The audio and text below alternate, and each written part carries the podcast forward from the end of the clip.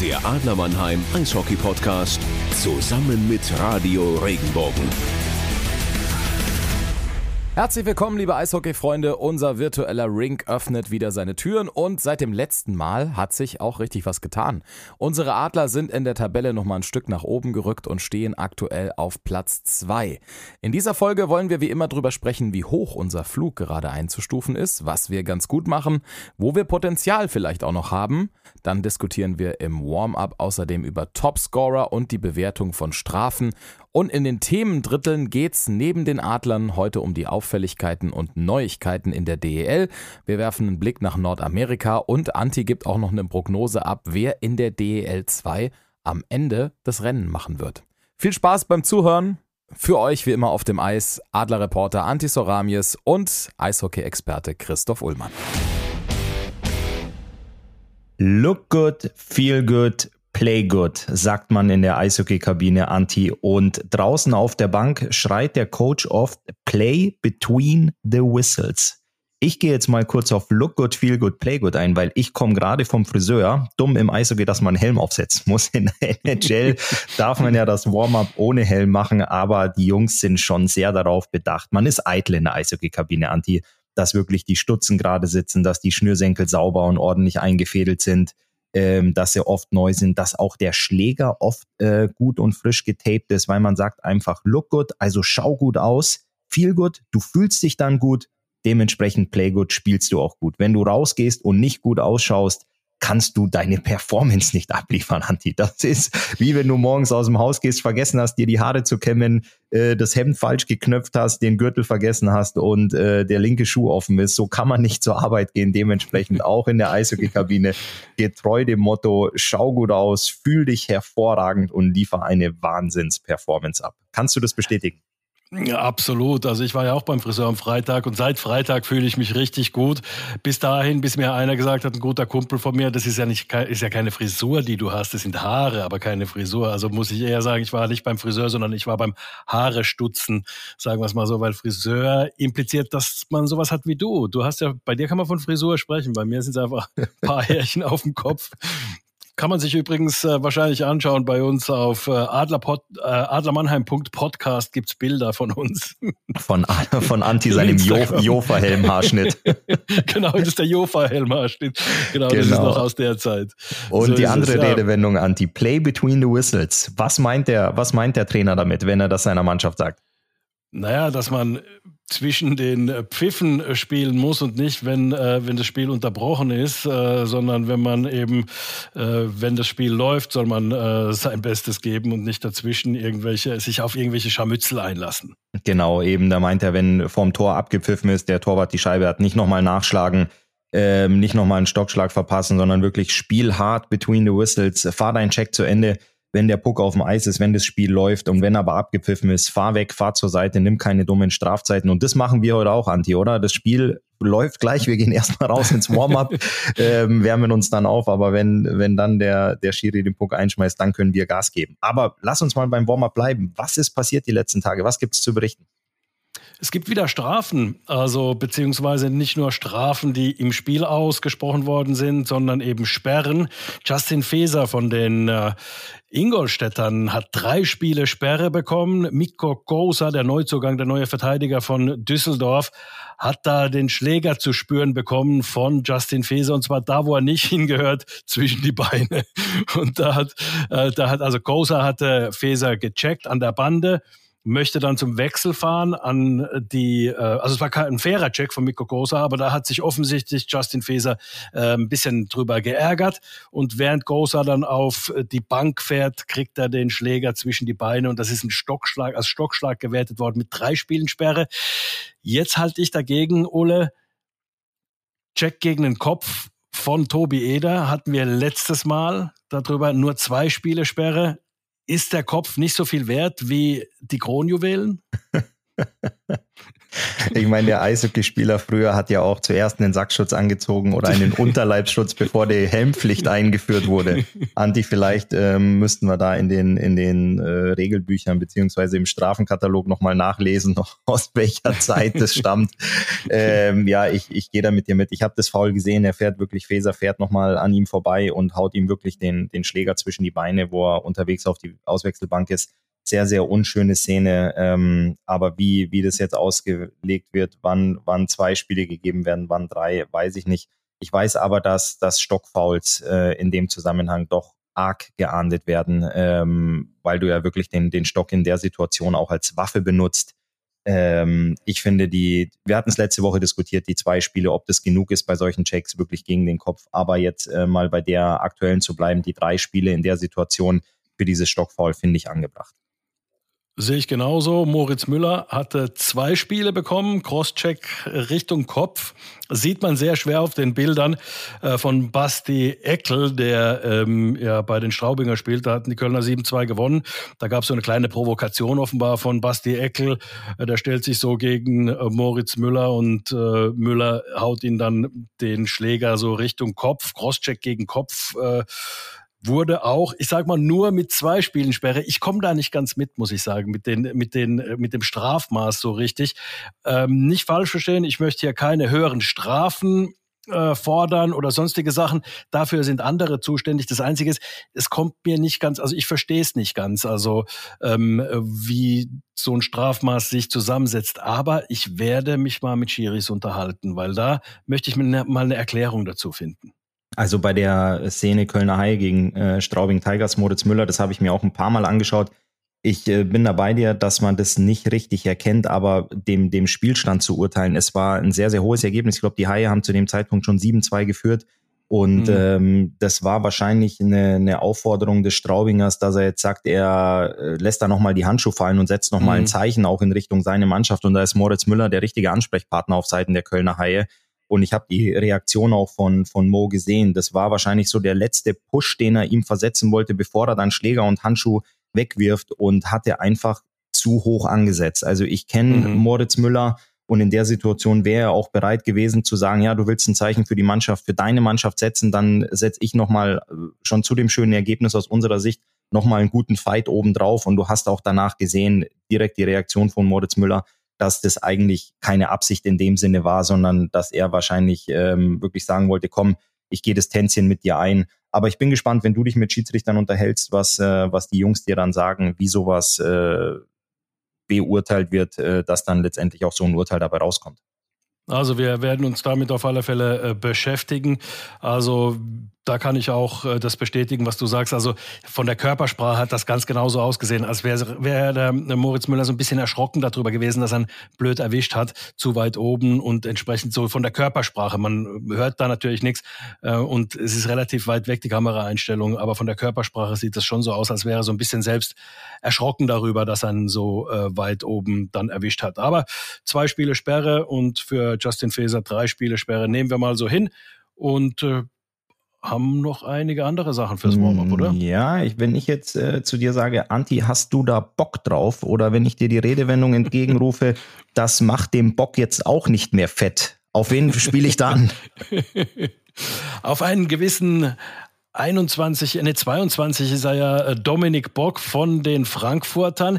Letztes Jahr nicht so richtig in Berlin glücklich geworden, zwar Meister geworden mit Berlin, aber dann ist er nach Frankfurt gekommen. Alle haben gedacht, man spricht da von ihm ein bisschen abfällig als ewiges Talent, sagen manche. Und ähm, naja, ich würde sagen, neun Spiele, acht Tore, ähm, das ist nicht so schlecht, spricht nicht für ein ewiges Talent, sondern das Talent äh, liefert so langsam. Ja, ist Wahnsinn. Äh, zwölf Punkte ähm, spricht auch ein bisschen für die aktuelle Situation der Löwen Frankfurt. Die sind auf Platz drei. Ähm, Anti, vielleicht sollten wir uns mal eine Kiste Apfelwein bestellen und dann mal gucken, analysieren, was da drin ist. Aber Dominik Bock ist da wirklich äh, das Gesicht momentan nach außen. Also der liefert und trifft. Und du hast es gesagt, man hat in den letzten Jahren viel über ihn gesprochen, unglaubliches Talent und konnte nie so richtig zünden. Aber ich glaube, ähm, die, die Zündschnur, die Lunte, die hat richtig Feuer gefangen und ähm, explodiert da gerade richtig am Bornheimer. Es macht niemandem Spaß, momentan gegen Frankfurt zu spielen. Also das ist, äh, da hast du eben einen Dominik Bock, eine sehr kompakte Mannschaft, eine lauffreudige Mannschaft, eine Mannschaft, die einfach auch von der Euphorie getragen wird.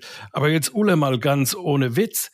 Wie lange wollen wir noch darüber sprechen, dass sie von der Euphorie getragen werden? Langsam werden sie auch von ihrem eigenen Eishockeyspiel getragen. Also lass uns da gleich ein bisschen näher im zweiten Drittel, wenn wir die Lage der Liga uns anschauen, noch mal ein bisschen näher darüber sprechen. Aber das ist schon, also irgendwann schäme ich mich jetzt langsam zu sagen, Mensch, die werden nur von der Euphorie getragen.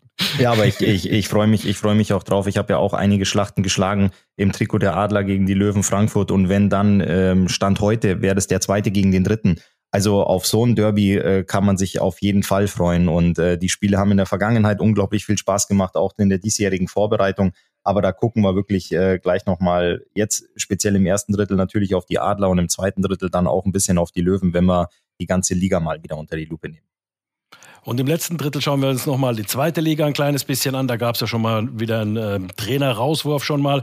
Und ähm, ja, dann gucken wir uns noch ein bisschen die NHL an, zumindest mal die deutschen Spieler. Wir wollen hier nicht so, es gibt gute Podcasts über die NHL, da wollen wir nicht äh, konkurrieren, sondern wir wollen einfach mal ein bisschen auf die deutschen Spieler noch schauen.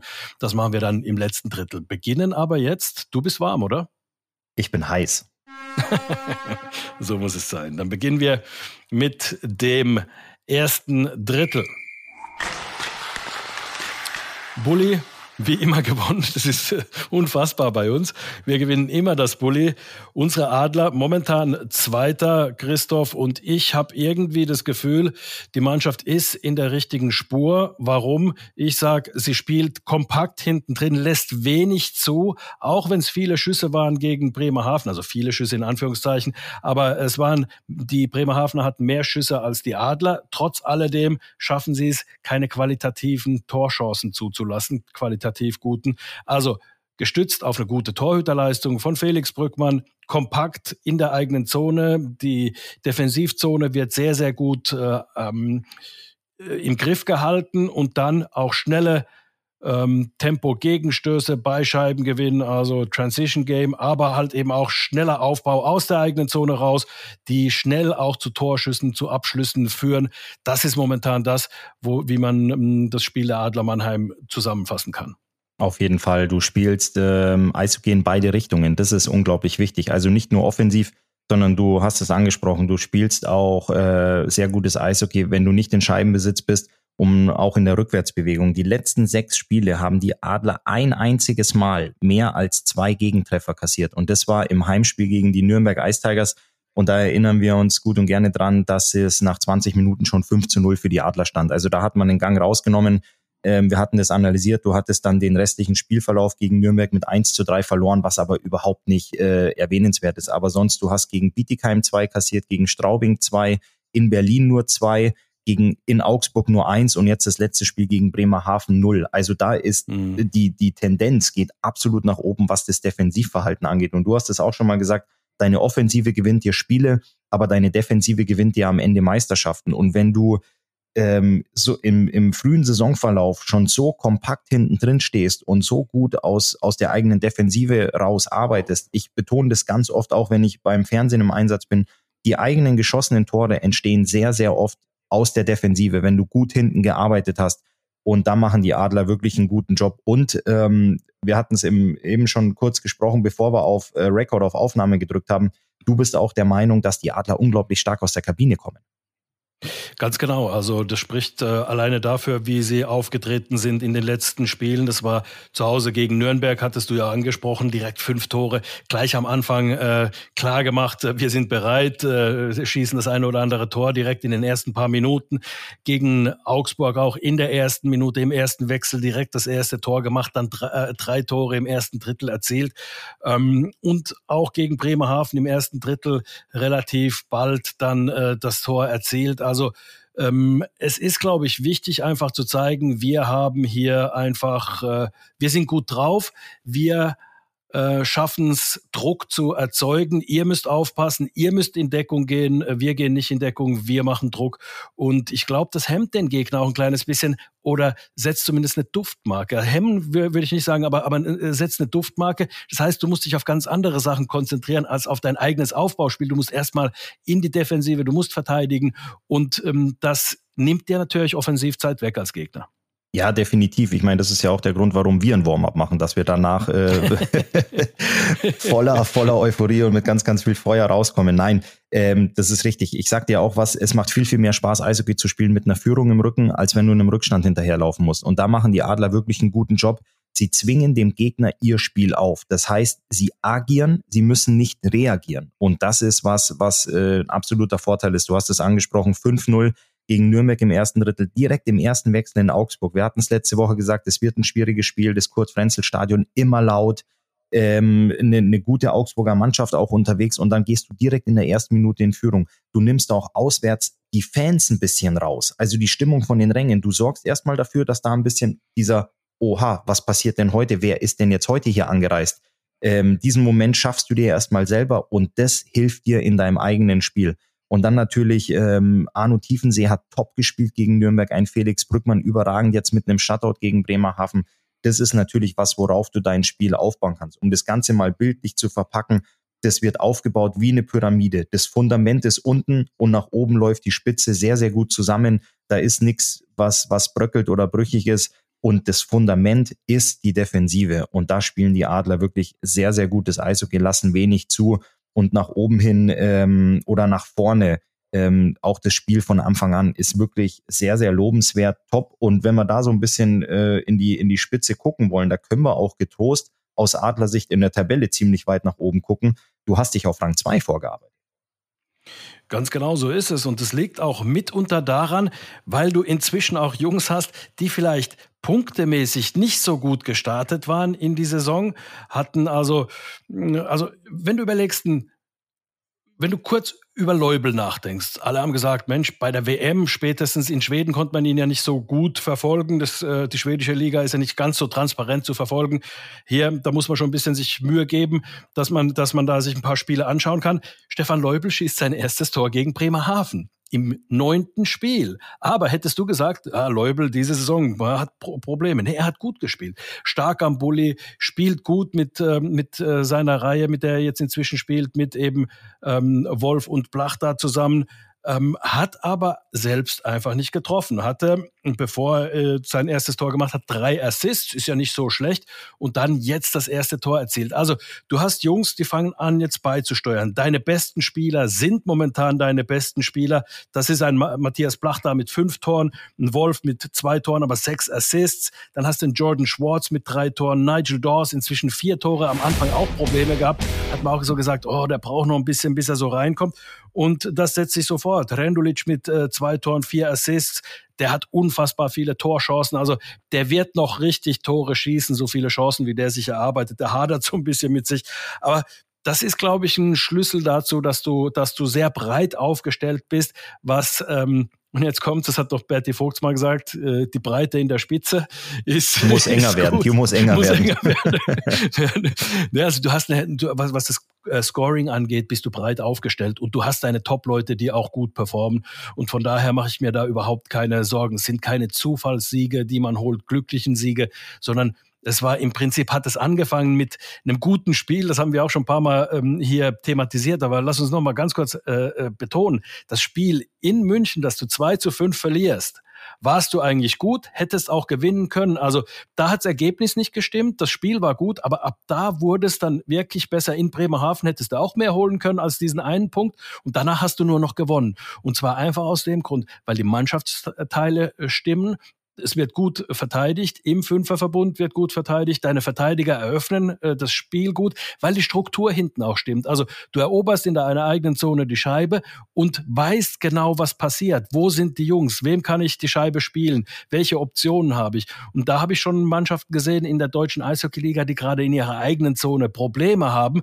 weil sie gewinnen zwar die Scheibe, aber es ist ein bisschen Chaos im eigenen Drittel. Du weißt gar nicht, wo der nächste ist, wem spiele ich die Scheibe hin, wohin eröffne ich das Spiel. Und da ist bei den Adlern eine ganz, ganz klare Struktur zu erkennen. Und das hilft dir natürlich dann auch, die Spiele entsprechend so zu gestalten, wie sie es getan haben, nämlich souverän zu spielen und auch klare Siege einzufahren, was das Spiel auch angeht. Ja, aber man muss aber äh, oder man muss auch betonen, dass es ein bisschen gedauert hat, bis ein Schwartz, bis ein Nigel Dawes und auch ein Rendulic gezündet haben. Also in Berlin genau, war es ja. Rendulic, der zweimal getroffen hat und äh, zu dem wichtigen Sieg beigesteuert hat und die anderen haben jetzt erst äh, zugeschlagen. Aber äh, jetzt erst, ich meine, wir sind am neunten Spieltag. Es ist jetzt nicht, dass wir irgendwie am 19. oder 29. sind und uns wochenlang gefragt haben, wo die sind, aber ähm, in, in Matthias Plachter und in David Wolf, die liefern von Anfang an ab. Die haben so die ersten zwei, drei Wochen getragen. Äh, die anderen in, im Eishockey mhm. sagt man auch, ich hab, komm, spring auf meinen Rücken, ich nehme dich die ersten paar Partien mal mit. ähm, aber dann musst du kurz äh, oder zwischendurch dann auch mal gucken, dass du ablieferst. Und das haben die Jungs jetzt getan. Dafür sind sie auch da. Und ich gebe dir recht, in der, in der Spielstruktur ähm, ist es wirklich so, dass wenn du die Scheibe gewinnst, ähm, die Adler haben Optionen. Also die haben, äh, die Mitspieler sind anspielbar, die Laufwege sind gut die Laufbereitschaft ist da. Du siehst es oft bei anderen Teams, dass du immer denkst, Mensch, was machen die? Wieso schmeißen die einfach den Puck weg? Weil die haben keine Optionen, die haben keine spielerischen Lösungen. Und das ist bei den, bei den Adlern zu sehen. Ähm, dementsprechend stehst du auch verdient auf dem zweiten Platz und hast zuletzt eben auch diese Siege eingefahren.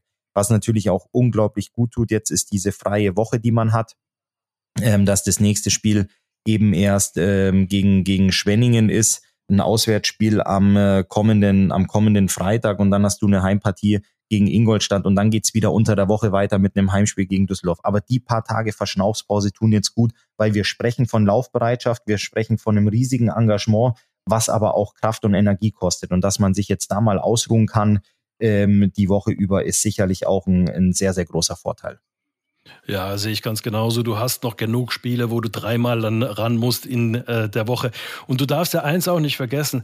Äh, du vergisst es nicht, weil du hast es noch ganz klar im Kopf. Du hast deine dicken Wälzer immer gelesen im Bus, äh, viele, viele Bücher gelesen im Bus, ähm, äh, weil will gar nicht wissen, wie viele Bücher du ähm, gestapelt hast, die du im Bus alleine gelesen hast. Also die, die Anfahrten sind halt dann doch schon sehr lang. Das darf man bei diesen äh, englischen Wochen, wie man im Fußball sagen würde, äh, beim Eishockey halt eben, wenn du drei Spiele in einer Woche hast, das darfst du nicht vergessen, dass du da halt einfach dann auch äh, diese Reisestrapazen hast, nicht richtig trainieren kannst. Deswegen ist es wichtig, dass du in der Vorbereitung, sagen wir mal, bestimmte Automatismen hast, die dann zu Beginn der Saison anfangen zu greifen. Bei den Adlern hat es ein kleines bisschen gedauert, aber dass sie jetzt da sind, weil du viele Sachen dann, hm, sagen wir mal, äh, voraussetzen musst, dass die klappen, um darauf dann deine Spiele und deine nächsten Trainingseinheiten, die wenigen, die du dann hast, eben auch aufbauen kannst. Und von daher ähm, ist, es, ist es sehr wichtig, dass die Adler da sind, wo sie momentan stehen. Ich wollte nur noch eine Sache sagen. Nicht, dass es irgendwie untergeht.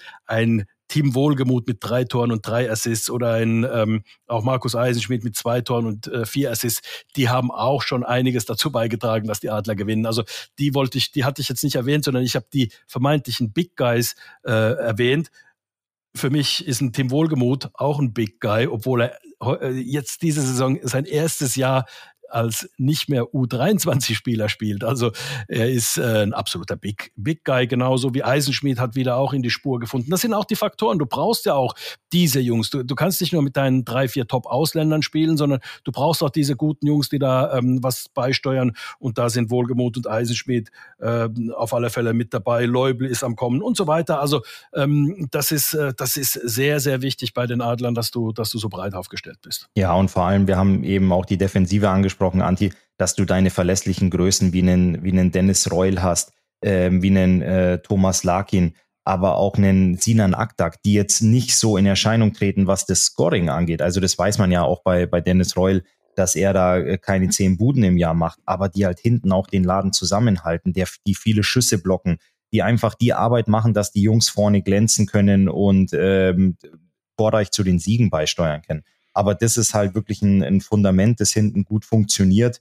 Ähm, die Jungs setzen, setzen nicht sich selber unter Druck, aber die haben schon ein, ein Verständnis, dass Sachen hinten perfekt funktionieren müssen. Die, ähm, du kannst dir einfach keine Fehler erlauben, weil wenn du als Stürmer mal einen Fehler machst, hast du noch zwei Verteidiger hinter dir und dann auch noch den Torwart. Aber der Verteidiger weiß, wenn ich mal einen durchlaufen lasse, dann läuft der eins gegen null aufs Tor. Und da ist es eben auch ein, ein besonders ein Dennis Reul und auch ein Sinan Aktak, die da sehr, sehr großen Wert drauf legen, dass das hinten alles funktioniert und die den Laden dann auch zusammenhalten. Im Übrigen die Anfälligkeit, was äh, diese 1 gegen 0, 2 gegen 1 Situation angeht, gegen die Adler, die ist gesunken. Also die, die gibt es ja gar nicht aktuell. Genau, ganz genau. Und es liegt nicht daran, dass man äh, quasi zu viert an der blauen Linie steht und versucht, den Gegner dort äh, zu erwarten. Man macht Druck in allen drei Zonen, Vorcheck. Du brauchst eine hohe Laufbereitschaft. Die Mannschaft muss wissen, was zu tun ist, ohne Scheibe eben den Gegner ständig unter Druck zu setzen, aber so, dass du trotzdem keine Räume öffnest. Und das ist, es ist so, du brauchst diese äh, Mechanismen, diese Automatismen und die funktionieren bei den Adlern. Und das ist dann nicht so, dass es dann plötzlich sagt, das ist keine Glückssache, sondern das ist eintrainiert, das ist einstudiert und da hat das Trainerteam die Mannschaft gut erreicht und auch ähm, diese Sachen eben gut trainiert. Deswegen glaube ich nicht, dass die Adler so schnell da runterfallen, auch wenn es die eine oder andere Verletzung noch geben sollte, ähm, weil ich an dieses System glaube und glaube dran, dass die, dass die Mannschaft das sehr, sehr gut umsetzen kann, auch in der Ausführung das sehr gut macht. Ja, das ist richtig. Wenn man, wenn man mal darüber spricht oder wenn man auch Statistiken aus der Kabine kennt oder aus dem aktuellen Profi-Eishockey auch, du musst es wirklich vermeiden, tunlichst vermeiden, zwei gegen eins oder drei gegen zwei Situationen im Spiel zuzulassen, weil die Mannschaften sind so gut, die nutzen das eiskalt aus. Also gibt denen äh, zwei davon im Spiel, also eine zwei auf eins Situation und äh, noch eine drei auf zwei Situation und du kannst sicher sein, dass mindestens eine davon erfolgreich abgeschlossen wird. Und da ist es wirklich ein System, auch wenn du offensiv arbeitest, wenn deine Jungs ähm, rotieren, die Scheibe gut bewegen und Richtung gegnerische Tor agieren, ist es immer gewährleistet, dass ein dritter Mann hoch bleibt, ähm, ein Stürmer, der mit den Verteidigern zusammenarbeitet, dass es eben nicht passiert, dass du bei eigenem Scheibenverlust plötzlich ein 3 auf 2 gegen dich hast. Es werden Wechselsituationen trainiert, besprochen, analysiert, dass eben solche Sachen nicht entstehen. Weil wenn du so enge Spiele hast, wie jetzt zuletzt gegen Bremerhaven, die 2-0 für dich laufen, wenn du eine Kleinigkeit, eine Unachtsamkeit drin hast, dann steht es plötzlich 1-1 oder es steht äh, 2 zu 1 aus deiner Sicht und du hast ein ganz anderes Spiel. Und da sind sie wirklich sehr, sehr gut aktuell, sehr diszipliniert ähm, und wirken sehr, sehr einstudiert und ähm, sehr gut aufeinander abgestimmt, dass solche Sachen eben nicht passieren. Und dementsprechend die guten Ergebnisse. Und da gebe ich dir recht, ähm, das System ist top. Ähm, du glaubst daran, jetzt liegt es halt wirklich an, den, an dem Trainerteam und auch an den Jungs. Das, wir sind bei Spieltag neun. Das müssen wir äh, mhm. noch betonen, das noch ja. äh, weit über über ähm, 40 Spiele so zu performen und da, es werden weitere Verletzungen dazukommen. Das ist, ähm, das ist kein Geheimnis. Aber wenn man da wirklich am Ball bleibt, wenn man ähm, so weiter trainiert und weiter arbeitet, dann äh, kann man sich da oben in der Tabelle, glaube ich, gemütlich machen. Und wir beide hm, wissen, dass die, dass die Stimmung äh, dann ganz gut ist und das Eishockey dann auch, wenn man im, im äh, ja, so wie aktuell auf Platz zwei steht, Eishockey sehr, sehr viel Spaß macht in der Kurpfalz. Definitiv. Da kaufen wir uns eine Tüte Popcorn und schauen uns das Ganze an, gemütlich, während die natürlich arbeiten müssen. Also nachlassen kannst du nicht. Wenn du anfängst nachzulassen, dann weiß man, was da passiert, dann wirst du schnell durchgereicht. Äh, schauen wir uns doch ganz kurz eine ganz, ganz oder einen großen Baustein des Erfolgs der Adler Mannheim an. 32 Prozent Überzahlquote. Und wir sind jetzt schon am neunten Spieltag. Am ersten Spieltag hast du vielleicht zwei, drei Überzahlen. Es funktioniert gerade gut. Dann bist du weit oben. Aber jetzt 32 ähm, nach neun Spieltagen, das ist schon außerordentlich. Und die Unterzahl bei 88,5. Also du hast deine Special Teams, die richtig stark sind. Wenn du dir Straubing anguckst, okay, die sind in Überzahl ein kleines bisschen besser mit 34,5, aber äh, deren Unterzahl ist dann nur noch Durchschnitt. Das ist ein okay Wert trotzdem, den sie da haben mit 82,8 Prozent.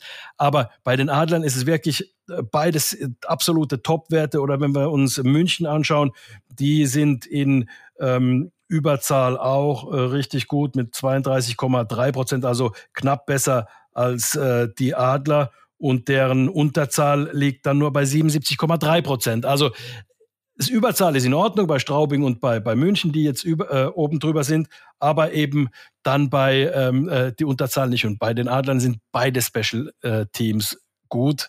Und von daher ist es mit Sicherheit auch was, auf was du deinen Erfolg momentan stützen kannst.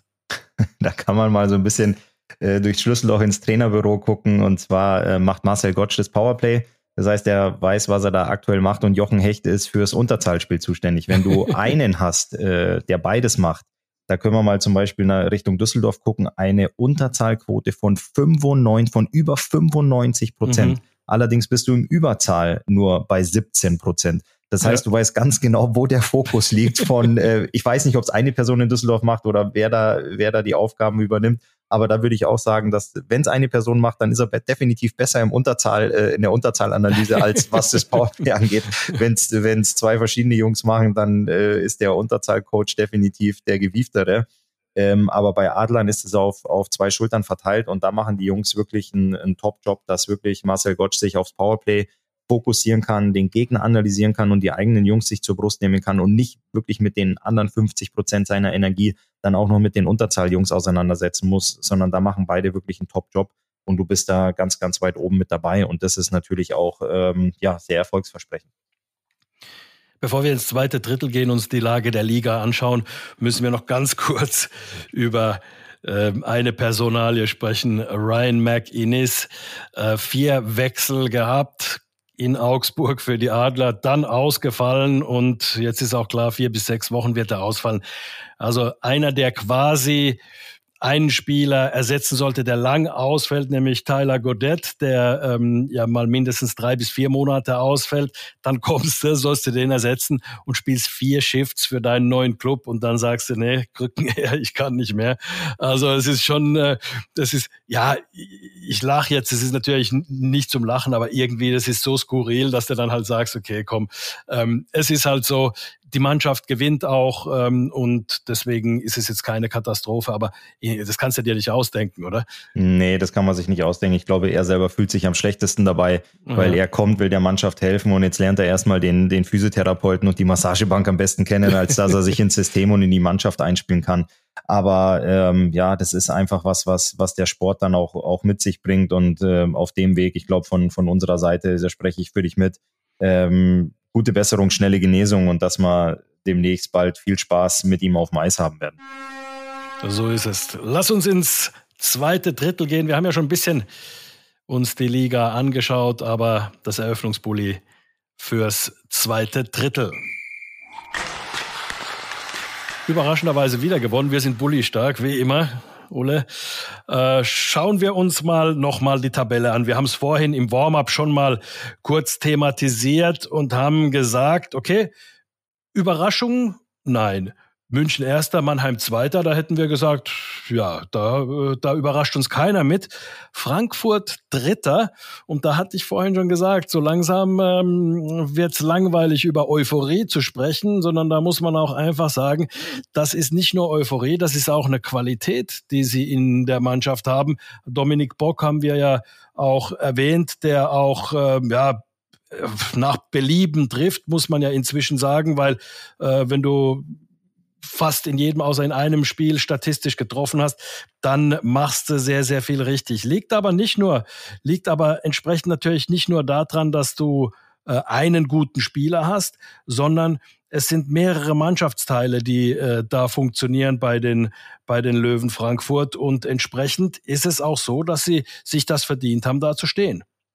Definitiv. Also wir hatten über Dominik Bock gesprochen, wir hatten auch über die Euphorie gesprochen, aber wenn man sich auch die Top-Verteidiger der Liga anguckt, da steht äh, an Nummer eins Simon Sisemski von den Löwen mhm. Frankfurt mit einer Plus-Minus-Statistik von plus sieben und direkt mhm. neben ihm Kevin Magino, Löwen Frankfurt, ebenfalls plus sieben. Also wir haben bei den Adlern schon drüber gesprochen, wenn du, wenn dein Erfolg auf einer guten Defensive ähm, aufgebaut ist, dann hat Frankfurt, machen die da auch ihre Hausaufgaben, haben wahrscheinlich uns sehr, sehr gut zugehört, Anti, und äh, setzen das dementsprechend gut um. Aber du hast da zwei Jungs, die ähm, Simon Sesemski, ich habe mit ihm in Augsburg zusammengespielt, der ja in Iserlohn war, da überhaupt nicht zum Zug kam, ganz, ganz mhm. viel auf der Tribüne saß und ähm, jetzt in Frankfurt sich anscheinend sehr, sehr wohl fühlt, sehr gut eingesetzt wird, genauso wie Kevin Magino, der die letzten Jahre in der zweiten Liga gespielt hat, jetzt mit den Löwen aufgestiegen ist und aktuell nach neun Spielen die Plus-Minus-Statistik der Verteidiger anführt. Also da sage ich ganz, ganz großen Respekt auch ins, ins Trainerbüro der Löwen Frankfurt, weil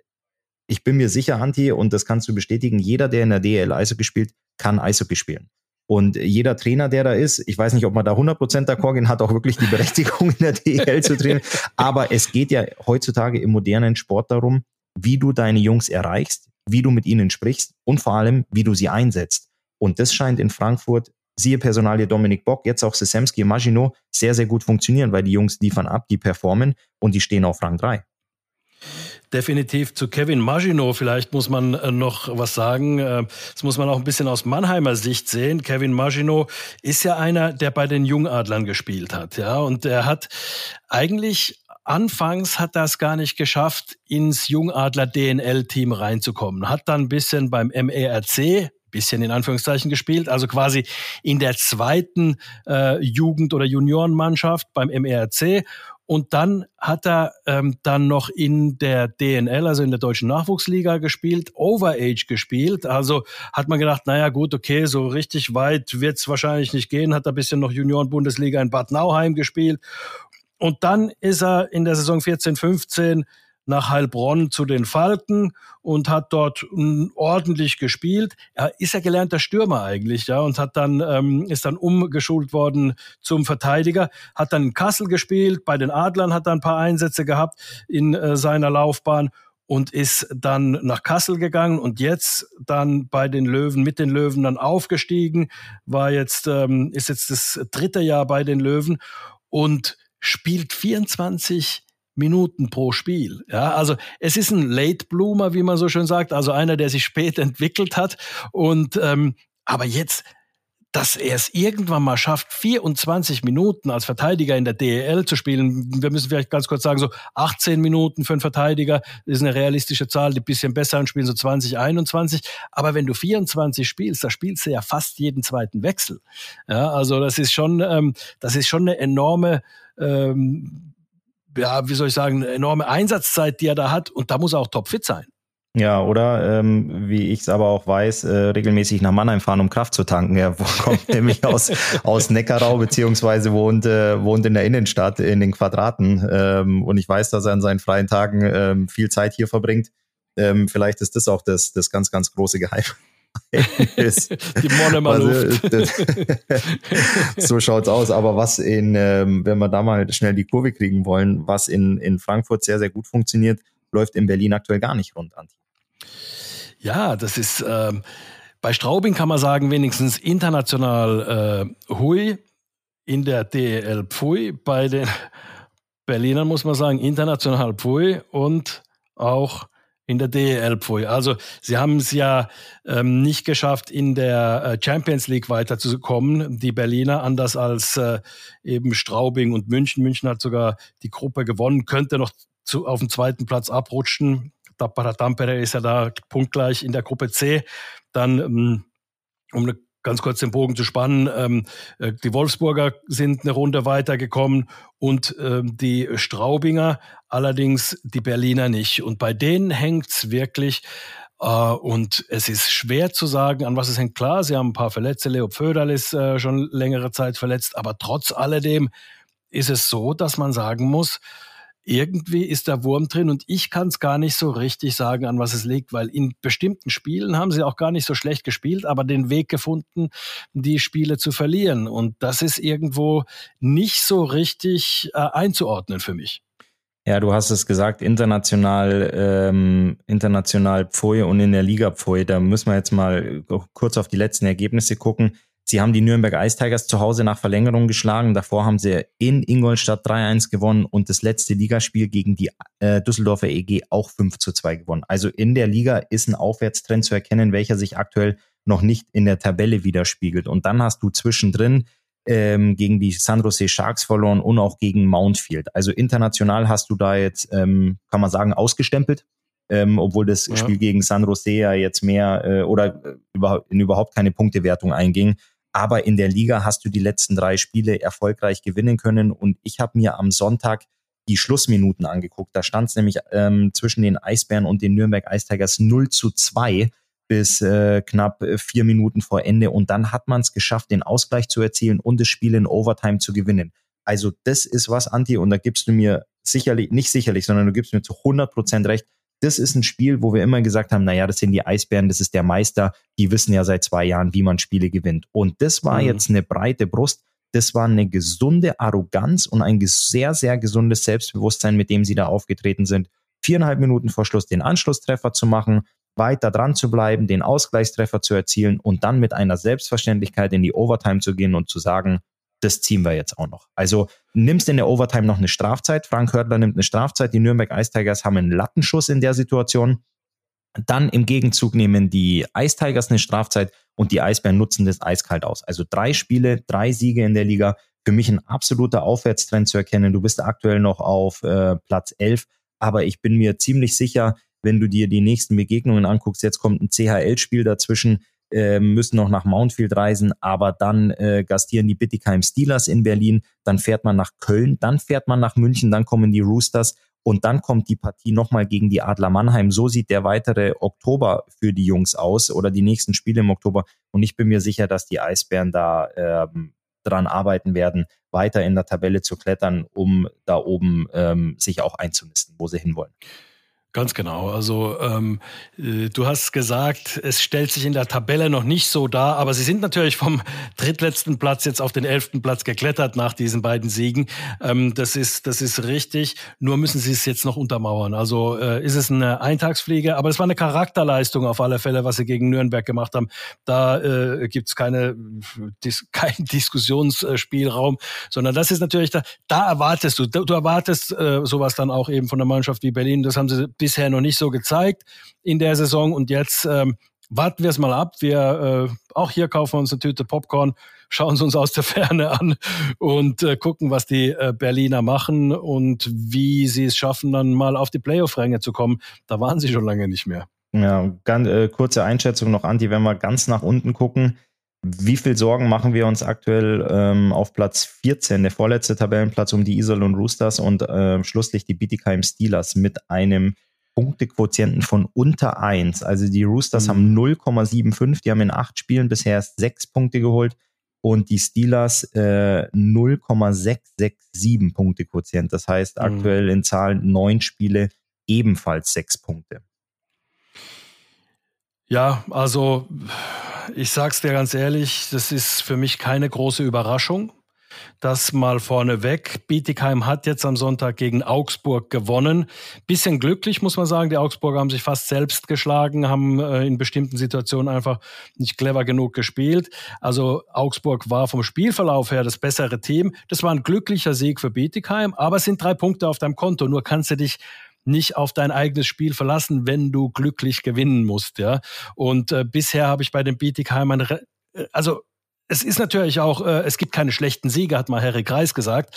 Ähm, drei Punkte sind drei Punkte und die werden denen hoffentlich auch Selbstvertrauen geben, den Bietigheimern.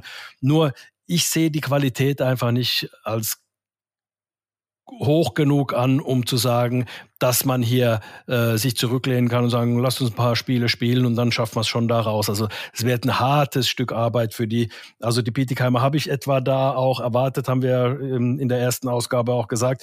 Äh, Iserlohn nach wie vor auch Probleme. Das wird am Freitag ganz interessant werden, wenn Augsburg gegen Iserlohn spielt, weil da kann natürlich dann auch den Iserlohnern das gelingen, dass sie dann halt schon auf den dritten, äh, 13. Platz kommen, der erste sichere Nicht-Abstiegsplatz. Bei den Augsburgern muss man gucken, in welche Richtung es geht. Das ist ein großes Spiel für Augsburg am Freitag. Äh, jetzt auch, wo Dennis Entras ähm, verletzt ausfällt für ein paar Wochen, ähm, wird es auch eine große Herausforderung für die Augsburger. Also das sind so die drei Mannschaften, die momentan da unten stehen. Aber ich würde sagen, Bietigheim sticht da schon ein bisschen raus im negativen Sinne. Da gebe ich dir recht. Die Roosters haben jetzt auch einen äh, Befreiungsschlag, äh, konnte man auf der Penny DEL Website nachlesen, der Sieg gegen die, gegen die Kölner Haie. Aber da kommt es jetzt wirklich zum direkten Duell. Du hast es angesprochen, Dennis Endras wurde ausgewechselt in Bietigheim bei der Niederlage, fällt äh, für ein paar Wochen aus. Und ähm, ja, jetzt äh, bespielen die Mannschaften sich da unten gegeneinander. Und da bin ich echt gespannt, weil das ist ähm, für, für alle Beteiligten an, an den entsprechenden Standorten macht es aktuell wenig Spaß, wenn du morgens die Kabinentür aufmachst. Wir haben es ja gesagt, bei den, bei den Adlern, bei den Frankfurtern, auch in München oder in Bremerhaven hast du jeden Tag Freude, wenn du äh, in die Kabine rein darfst. Da ist die Stimmung gut, da läuft die Musik. Aber ich glaube, da unten äh, quietscht die Tür ein bisschen gerade, wenn du, wenn du sie aufmachst oder sie hakt sogar ein bisschen. Und ich weiß nicht, ob dir da Musik äh, entgegenkommt oder ob du da, was haben wir letzte Woche gesagt, Anti, die, die Arbeitshelme, Working Helmet and the Working Boots ähm, schon zum, zum Anschnallen bereitstehen. Und da ist es wirklich jetzt, äh, ja, wir bewegen uns immer noch zwischen dem, zwischen dem, was haben die Jungs, acht Spiele, neun Spiele, aber ähm, wir, ja, jeder Punkt ist wichtig, so wie Harold Kreis gesagt hat. Es gibt keine, es gibt keine schlechten Siege. Drei Punkte sind drei Punkte. Es gibt keinen falschen Zeitpunkt oder richtigen Zeitpunkt für ein geschossenes Tor oder auch für ein Gegentor. Also du musst jetzt wirklich arbeiten, um äh, dich da unten so ein bisschen selbst rauszuschaufeln aus deinem Dilemma. Definitiv. Wir äh, schauen uns das Ganze natürlich an, weil die äh, Tabelle sich natürlich auch, weil es relativ eng noch ist und da werden sich einige äh, Sachen dann noch verändern, wenn wir uns das noch anschauen. Also ähm, die Berliner sind Elfter mit elf Punkten und die Frankfurter sind Dritter mit 16 Punkten. Also das sind gerade mal fünf Punkte. Das ist ein Wochenende mit zwei Siegen, zwei Niederlagen. Da kann sich schon einiges ändern. Ähm, die Münchner sind da ein bisschen, die sind äh, bei 22 Punkten, die Adler 18, ähm, Frankfurt 16 und wie gesagt dann äh, Berlin auf dem 11. Platz mit 11 Punkten. Also es ist noch relativ eng zusammen und da kannst du dich schnell noch an den eigenen Haaren aus dem Sumpf ziehen. Aber so richtig lang kann man sich nicht mehr Zeit lassen, da äh, seine, sein Spiel in Ordnung zu bringen. Also das so als Tipp an die Mannschaften, die da unterm Strich stehen. Haben die den gebraucht, den Tipp? Ich glaube nein. Lass uns ins letzte Drittel gehen, Ulle schauen wir uns mal ganz kurz als allererstes mal die NHL an. Die hat begonnen mit äh, zwei Spielen in Europa, in Prag, ausverkaufte O2 Arena in Prag und da hat Nashville zweimal gegen San Jose gewonnen. Also ähm, da sind die ersten beiden Spiele. Ansonsten geht es heute Abend los. Äh, haben wir ja gesagt, dass also heute Abend dann eben die Spiele äh, beginnen und ähm, das werden wir uns natürlich auch anschauen. Äh, Leon Dreiseitel natürlich, äh, der Dauerbrenner aus äh, deutscher Sicht, der da ähm, ja schon seit einigen Jahren für Furore sorgt. Dann ein Tim Stützle, der aus Mannheimer Sicht natürlich da auch äh, sehr, sehr interessant ist, hat er in Mannheim seine erste Profi-Station gehabt und ähm, hat einen tollen Vertrag mit 8,5 Millionen unterschrieben pro Jahr, kriegt er dann ab nächstes Jahr. Und äh, ja, also es geht ja nicht ums Geld, sondern es geht um die Qualitäten. Da hat er sein Potenzial noch gar nicht ausgeschöpft. Er ist noch ein junger Mann und wird da noch äh, wirklich äh, was draufpacken. Die Erwartungen sind hoch. Genauso Moritz Seider mit seinen Detroit Red Wings. Also da haben wir schon aus Mannheimer Sicht auch ein bisschen was äh, zu beobachten. Dann darfst du nicht vergessen, Philipp Grobauer in ähm, in Seattle und dann zum Beispiel auch ähm, Nico Sturm, der nach San Jose gewechselt ist, äh, Stanley Cup-Sieger geworden ist. Also da gibt's dann schon aus deutscher Sicht einiges anzuschauen und das spricht auch dafür, dass in Deutschland äh, auch Eishockey-Qualität entsteht. Also nicht nur die hohe Qualität der deutschen Spieler, die in der Nationalmannschaft auch spielen und entsprechend international gut performen, sondern eben auch in der Spitze, in der Weltspitze gibt's einige deutsche Namen und das ist, glaube ich, ein guter Hinweis darauf, dass in Deutschland gut gearbeitet wird. Definitiv. Ähm, ich freue mich auch wahnsinnig, dass die NHL losgeht. Also jetzt sind dann wirklich äh, alle Ligen weltweit unterwegs. Äh, du hast es angesprochen, heute Nacht geht's los mit den New York Rangers gegen die Tampa Bay Lightnings und danach äh, die LA Kings gegen die Vegas Golden Knights. Und das ist immer ein wahnsinniges Highlight, wenn du natürlich das verfolgen kannst. Und du hast es auch gesagt, dann, dann hast du nebenbei natürlich deine ganzen deutschen Jungs, die ja nicht nur irgendwo mitlaufen, sondern auch wirklich äh, Big Guys in ihren Teams sind. Und das ist was, was unglaublich viel Freude macht, aber worauf ich ja.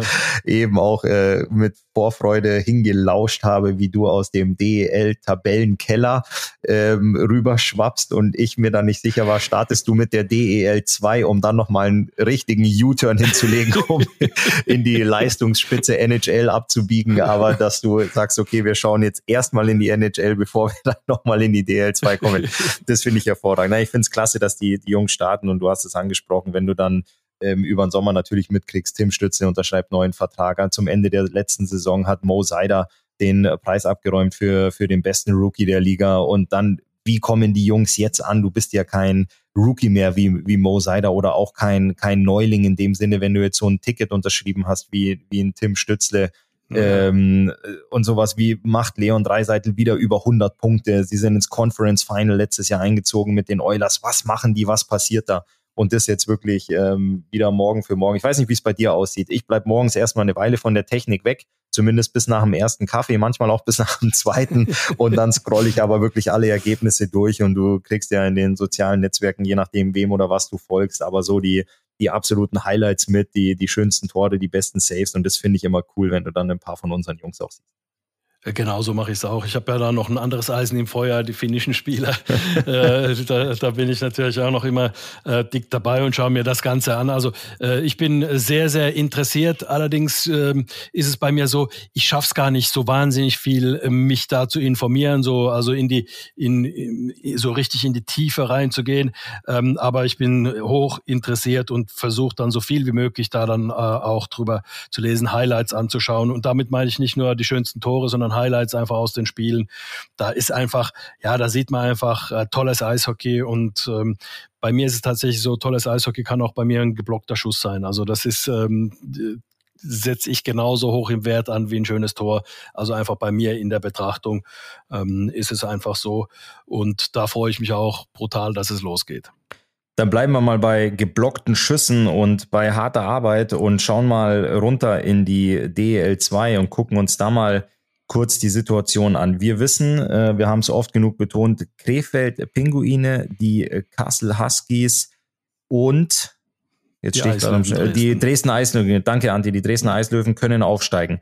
Aktuelle Situation um die Tabelle. Überraschungsgast an der Spitze der EV Landshut, gefolgt vom ESV Kaufbeuern. Und dann kommen die Kassel Huskies auf drei.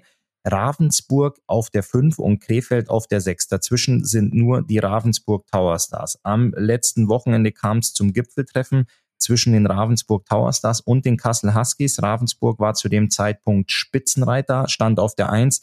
Kassel erledigt seine Hausaufgaben und gewinnt 3 zu 2 beim Tabellenführer. Kassel ist sehr, sehr gut unterwegs. Ich zähle mal kurz durch. Eins, zwei, drei, vier, fünf, sechs Siege in Folge. Also da ist man, da hat man richtig, richtig gut Fahrt aufgenommen. Die Krefeld Pinguine, die ja auch hoch wollen, haben 4 zu 1 am Sonntag in Freiburg verloren und hat jetzt aktuell zwei Niederlagen in Folge. Aber wer richtig gut in Fahrt kommt, Anti sind die Dresdner Eislöwen. 3-1 Heimerfolg gegen Selb und ähm, da läuft's auch rund. Man hat drei Siege in Folge und aus den letzten sechs hat man fünf gewonnen.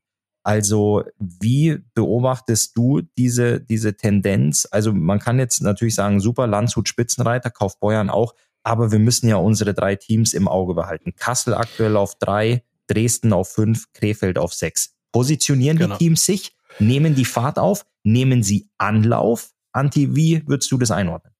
Bei den Kastlern würde ich es auf alle Fälle sagen. Die haben am Anfang ein bisschen Probleme gehabt, haben es schnell in den Griff bekommen und sind da. Ich habe äh, meine Tabelle zeigt jetzt gerade an äh, und zwar nach Punkten sortiert. Du hast die Tabelle, die nach Punkten pro Spiel sortiert ist. Da sind die Kassler nämlich äh, momentan noch Dritter und Kaufbeuren ist ähm, Zweiter. Allerdings ähm, hat Kassel ein Spiel weniger. Also ähm, momentan ist es ja wirklich so, ich, ich schaue auf eine Ka Tabelle, die bei der DL2 direkt äh, auf der Homepage gezeigt wird.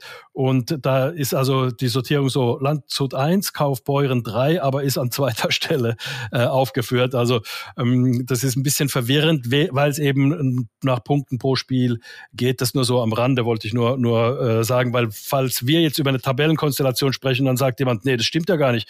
Da ist ja Kassel momentan Dritter und nicht Zweiter, nee, und beim anderen ist er Zweiter und, und so weiter. Also äh, je nachdem, je nach Dar Darstellung der Tabelle äh, ist er entweder nach Punkten pro Spiel oder dann eben nach der Summe der Punkte. Und wir gehen mal nach der Summe der Punkte und Kassel ist da eben Dritter und die haben es tatsächlich geschafft, sich wieder in den Griff zu bekommen. Die einzigen, die die, die Dresdner hast du auch angesprochen, die haben jetzt auch dreimal gewonnen.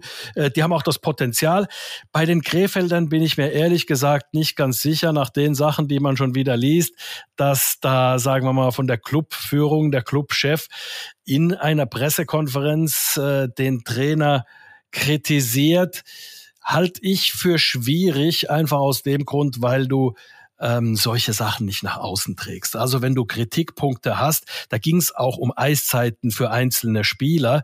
Ähm, äh, im, Im konkreten Dennis Miller, der auch mal bei den Jungadlern gespielt hat, 99 geboren, dann auch in, in Augsburg gespielt hat. Ich glaube sogar noch zu deiner Zeit oder war? Ja, ähm, genau. Wir, kennen, wir kennen uns ganz gut, ja. Genau, und dann, ähm, und dann Nikita Schatzky, einer über den wird jetzt diskutiert auch, ist er überhaupt als Ausländer, hat er das Format überhaupt als Ausländer in der zweiten Liga äh, zu spielen? Das ist so ein bisschen die Diskussion. Dann sagt äh, der Clubchef, ja, äh, Moment mal, der kriegt zu wenig Eiszeit, wie soll er da sich beweisen können? Und das ist eine ganz klare Kritik gegen den Trainer gewesen. Auch Dennis Miller würde zu wenig, ähm, würde zu wenig Eiszeit bekommen. Also ich finde, aus der Ferne beobachtet, ähm, und auch irgendwo, wenn man nach gesundem Menschenverstand geht, kann man nicht unbedingt sagen, dass es Sinn, äh, sinnvoll äh, sowieso nicht, aber äh, zuträglich ist, wenn man sich so äh, präsentiert nach außen. Und da habe ich die Befürchtung, dass Krefeld sich vielleicht gar nicht mh, so als seriöser Verein wiederfindet und vielleicht da deutlich zu wenig ähm, ja, Seriosität am Ende des Tages hat, um wieder direkt aufzusteigen. Ja, also Meine das Befürchtung. hört sich sehr nach hausgemachten Problemen an. Also das ist, äh, du kannst zum Trainer ins Büro gehen und das mit ihm diskutieren, vor allem wenn es um Eiszeiten einzelner Spieler geht. Ähm, der Weg an die Öffentlichkeit, an die Presse ähm, ist in, ja gut, in, in, in Krefeld kommuniziert man dann anscheinend äh, über den Anders. Weg. Ähm, ich bleib dabei, ich analysiere das Ganze sportlich, guck da sportlich drauf. Also du hast ähm, ja die letzten zwei Spiele verloren, du hast aber zum Beispiel auch einen Marcel Müller, der in der DL sehr, sehr gut bekannt ist von den Kölner Haien, ähm, jetzt nach Krefeld gewechselt ist, der da ja auch schon mal gespielt hat, der zum Spieler des Monats gewählt wurde. Also ja. der da, der sich da anscheinend sehr wohl fühlt und performt. Wenn du es aber schaffst, ich meine, wir hatten es in der Vergangenheit häufig genug. Es gab viele Probleme in Krefeld. Wir haben, die haben uns letztes Jahr viel Spaß bereitet, vor allem auch in unserer Kommunikation, in unserem Podcast-Austausch. Wenn du es schaffst, diese, reden, ja. diese hausgemachten Probleme ähm, so klein wie möglich zu halten und intern zu regeln, dann kannst du dich aufs Sportliche konzentrieren. Wenn du solche, äh, solche Brandherde eröffnest, wird es irgendwann am Ende des Tages nicht mehr so einfach. Ähm, aber ich finde ich find die, die Tabellenkonstellation finde ich, finde ich unglaublich spannend, weil in Landshut sehr ruhig gearbeitet wird, sehr effektiv gearbeitet mhm. wird. Man war jetzt im Heimspiel zu Hause 0 zu 4 hinten und hat das Spiel noch gedreht, 6 zu 4 mhm. gewonnen. Also das sind einfach Sachen, du konzentrierst dich aufs Sportliche, du machst deine Hausaufgaben, du machst deine Arbeit ähm, dann wollen wir aber auch mal, du hast es im Warm-up angesprochen, es gab die erste Trainerentlassung auch schon im, im deutschen Profi-Eishockey die war eben in der DEL 2, die war in Bayreuth. Genau, in Bayreuth. Farkas äh, ist entlassen worden. Bayreuth, ein bisschen mit Vorschusslorbeeren angefangen. Die haben, äh, sagen wir es mal so, sich ganz gut verstärkt und entsprechend irgendwo dann, also zum Beispiel da ist der Verteidiger Petteri Nikkila äh, aus äh, der finnischen Liga gekommen und das ist wirklich ein starker Verteidiger, hat auch in der finnischen Nationalmannschaft äh, schon gespielt. Also es ist nicht irgendwie irgendeiner und der ist noch im besten äh, Eishockeyalter, der ist gerade mal 30 Jahre jung, äh, kommt in die zweite Liga, aber man kann ja nicht darauf irgendwelches Potenzial der Mannschaft stützen, wenn du ein, ähm, eine Top, äh, einen Top-Transfer machst einen, sondern es muss in der Mannschaft stimmen, es muss äh, ja einfach was wir bei den Adlern festgestellt haben, dass die Mechanismen greifen, dass das ähm, jeder on the same page ist, wie man auf Englisch, Englisch sagt. Also, dass man wirklich auf demselben Stand ist, dass jeder weiß, was der andere macht. Und da sehe ich in, äh, in Bayreuth noch sehr, sehr viel Potenzial nach oben. Ähm, deswegen wundert es mich, dass viele Experten von Anfang an gesagt haben, ja, die werden da relativ weit oben stehen, das wird die Überraschungsmannschaft sein. Überraschungsmannschaften müssen auch gut arbeiten. Und da kann man sich nicht nur darauf ähm, irgendwo ähm, auf den Topscorer, wir haben den Topscorer, wir haben einen Top-Verteidiger, das reicht nicht, die ganze Mannschaft muss funktionieren. Und da ist in Bayreuth offensichtlich nicht so zur Zufriedenheit der Clubführung gearbeitet worden, dass der Trainer es noch äh, gebraucht hat, eine Winterjacke zu bekommen. Er ist also jetzt direkt auch ähm, entlassen worden. Ist nie schön, aber vielleicht eine neue Chance dann für Bayreuth, da hinzukommen, wo sie ihr eigenes Potenzial auch sehen. Und ähm, bleiben wir dabei, eigenes Potenzial und auch bereit sein zu arbeiten. Die Heilbronner Falken, der Kooperationspartner der Adler Mannheim, wir haben es angesprochen, haben jetzt in den letzten drei Spielen jeweils gepunktet. Du hast nach Penalty in Regensburg verloren, du hast nach Penalty-Schießen in Kassel verloren und du hast jetzt die Bayreuth Tigers ähm, geschlagen mit 6 zu 4 im Heimspiel. Ja. Ähm, ich will noch nicht von Aufwärtstrend sprechen, aber ähm, du sammelst Punkte. Und das waren jetzt äh, die, die Partien, die ich angesprochen habe, das waren jetzt deine ersten geholten fünf Punkte. Und ähm, aber dreimal in Folge zu punkten, das tut gut. Ähm, ich habe gestern noch mit Christoph Schubert telefoniert, mit dem Co-Trainer. der Heilbronner Falken. Und der sagt auch, es war jetzt endlich mal an der Zeit. Und er sagt, es macht jetzt auch, es atmet sich einfach ein bisschen leichter, wenn du, wenn du mal einen Sieg gespürt, einen Sieg geschmeckt hast und du musst die Jungs halt heiß machen, dass die da, äh, wie man so schön sagt, Blut geleckt haben, dass die mehr davon. Es ist ja oft so ein Selbstläufer. Es ist ja nicht immer, wenn du, wenn du ähm, verlierst, dass du schlecht gespielt hast. Du brauchst irgendwann mal diesen einen Sieg oder erst mal diesen einen Punkt und dann vielleicht den nächsten Punkt und dann den ersten Sieg, der vielleicht auch nicht wunderschön ist. Aber dann wird so ein bisschen äh, ich habe eben das Wort Selbstläufer gesagt. Natürlich kein Selbstläufer im Sinne von, du musst nichts mehr machen. Aber dann, wenn du bisschen mehr Selbstvertrauen hast, weißt du, manche, manche pressen ja den Schläger so fest, dass man, dass sie glauben, da kommt noch Wasser raus, weil sie, weil sie so, so fest da äh, äh den Schläger halten, weil sie vor dem Tor die Lockerheit verloren haben. Und wenn die dann ein bisschen zurückkommt und wenn man sagen kann, Mensch, ähm, jetzt wissen wir auch, wie es geht, mal ein Spiel zu gewinnen. Das hilft natürlich und da drücken wir den Heilbronnern die Daumen, dass sie auch auf dem richtigen Weg äh, sind und da jetzt ein paar Spiele gewinnen und da endlich aus dem Tabellenkeller rauskommen. Den letzten, diese äh, äh, rote Laterne haben sie ja abgegeben an Weißwasser und äh, sind jetzt Drittletzter und da, wenn sie sich da Stück für Stück rausarbeiten und dann wieder um die Playoff-Plätze mitspielen, das wäre ähm, auch in unserem Sinne.